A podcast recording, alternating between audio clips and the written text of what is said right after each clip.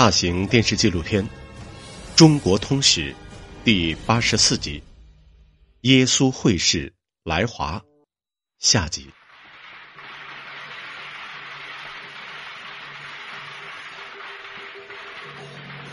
此时，北京城的居民们正在忙着准备欢度一年中最重要的节日——春节。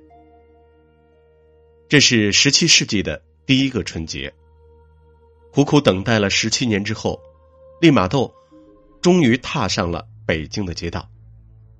这座规划严整的帝国之都，曾经遥不可及，如今却近在眼前。利玛窦在礼部大臣的陪同下步入皇极殿，但他惊讶的发现，宝座上没有皇帝，他们只能对着一张象征皇帝地位的宝座行礼。见不到皇帝，又怎能指望获得他的支持来传教呢？利玛窦再一次陷入绝境，但让他稍感欣慰的是。他们带来的西方科技器物，再一次帮助了他。万历皇帝对宗教器物毫无兴趣，他特别感兴趣的是自鸣钟。利玛窦送上一大一小两件自鸣钟，万历下令，在宫中专门建一座钟楼，安放大钟，小钟则放在自己面前玩耍。他特别喜欢这种新奇之物，担心皇太后夺他所爱。当皇太后要求看一看自鸣钟的时候，万历皇帝命人做了手脚。一段时间后，皇太后对不能报时的自鸣钟失去了兴趣，于是他又回到了皇帝身边。庄严雄伟的中国宫殿内，不时响起西洋钟表报时的声音。从耶稣会士来华开始，中国皇宫和民间就有了收藏自鸣钟的嗜好。但在很多收藏者眼里，他们并非准确的计时工具，而是精致的玩物、精美的外观、好听的报时声音，以及复杂的活动部件。居住在北京城的大臣们则对利玛窦带来的三棱镜非常感兴趣。他们着迷于这种光学仪器，奇特的外观，变幻的光影，但没人知道它究竟有什么用。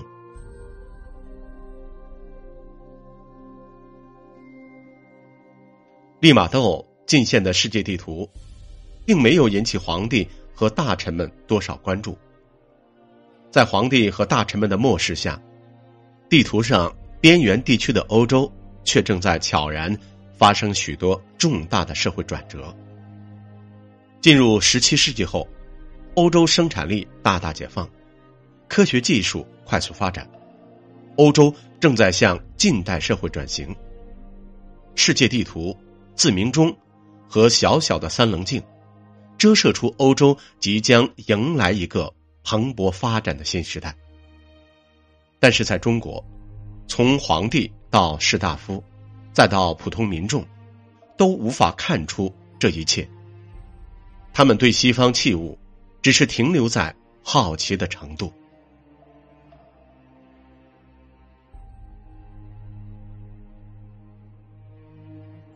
被中国皇帝和大臣们冷落的宗教器物，也许才是利玛窦的最爱。虽然让皇帝皈依天主教的设想根本无从实现。利玛窦向欧洲的好友坦诚，在中国传教之路仍很漫长。我们在中国的这个时候，不单不是收获季节，而且连播种时期也不是，而是筚路蓝缕、拔除毒草的开荒的工人而已，以备未来的传教士来播种收获。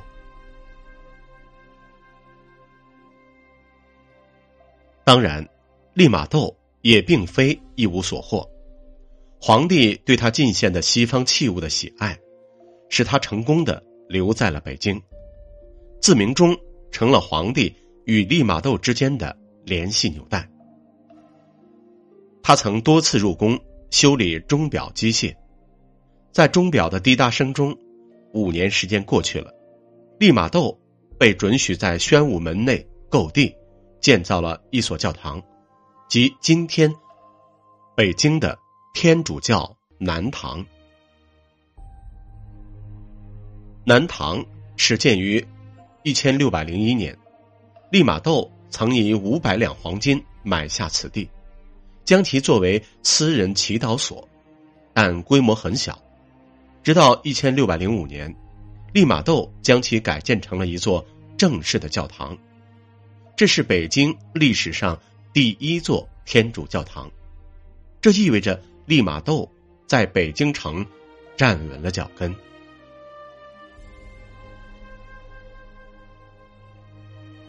社交宴饮。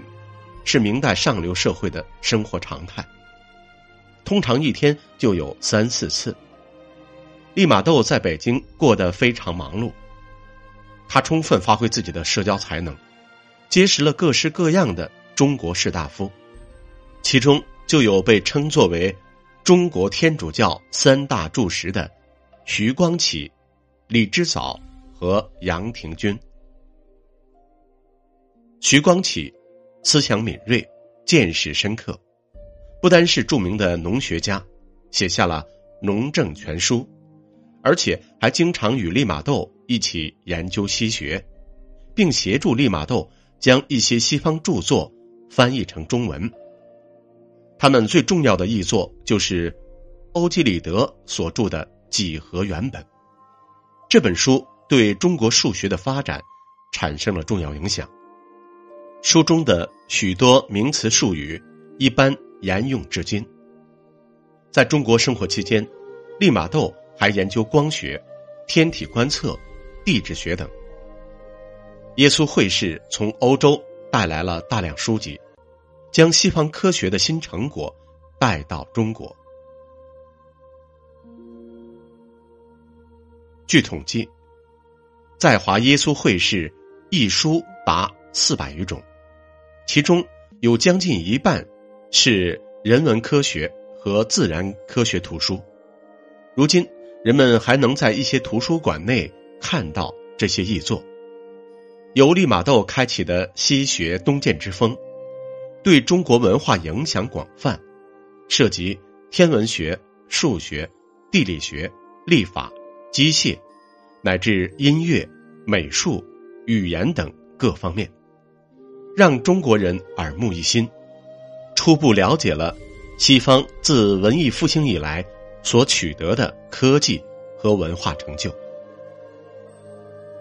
利玛窦也深深被中国文化所吸引，他计划将四书五经都译成西方语言，但由于精力所限，最后只将四书译成了拉丁文。除了利玛窦。其他来华耶稣会士也将中国的文字、历史、制度与文化向西方进行了介绍。这些书籍在欧洲广为流传，成为欧洲汉学的起源。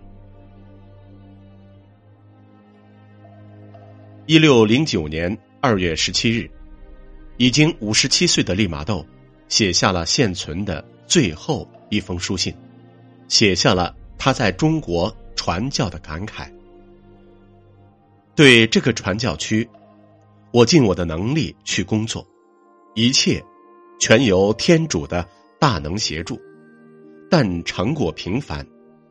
我感到需要更多的传教士，因为这块园地太大了。去年年底，不知怎样，忽然有一个思想涌到我的脑海里，就是。我是首批进入中国传教的唯一幸存者。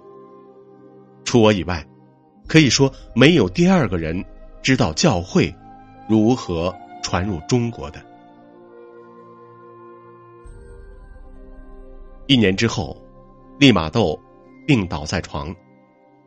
一六一零年五月十一日，这位最具有儒士风范的耶稣会士，走完了他的人生之路。在北京十年，利玛窦始终被皇帝当做一名御用钟表匠，他无从机会实现耶稣会的宏伟传教计划，这是他终生的遗憾。但他更应该感到欣慰，耶稣会使来华在欧洲文明与中华文明之间搭起一座友好的桥梁，双方互相探求、理解、交流，为中国和欧洲留下了。宝贵的文化遗产，在利玛窦去世九十五年之后，一场围绕着中国传教适应政策的争论发展到了顶点。一千七百零五年，清朝的康熙皇帝下令禁止外国传教士在中国传教，东西交流的这扇窗户被关上了。这是北京。阜成门外一块古老的墓地，其中最醒目的一块墓碑，具有中西结合的特色。高大的汉白玉墓碑碑额上，在盘绕的赤手之间雕有一枚十字架。墓碑无声，却似在讲述利玛窦这位来华传教士的传奇一生。这是万历皇帝。赐给利玛窦的墓地，后来成为明末清初外国传教士在北京的集体墓地。汤若望、南怀仁、郎世宁等著名的耶稣会士也都长眠于此。他们作为传教士与中西文化交流的使者，肩负着传播宗教、沟通文化及协助西方殖民主义海外扩张的。多重使命，前赴后继来到中国，把生命和梦想留在了这块古老的土地上。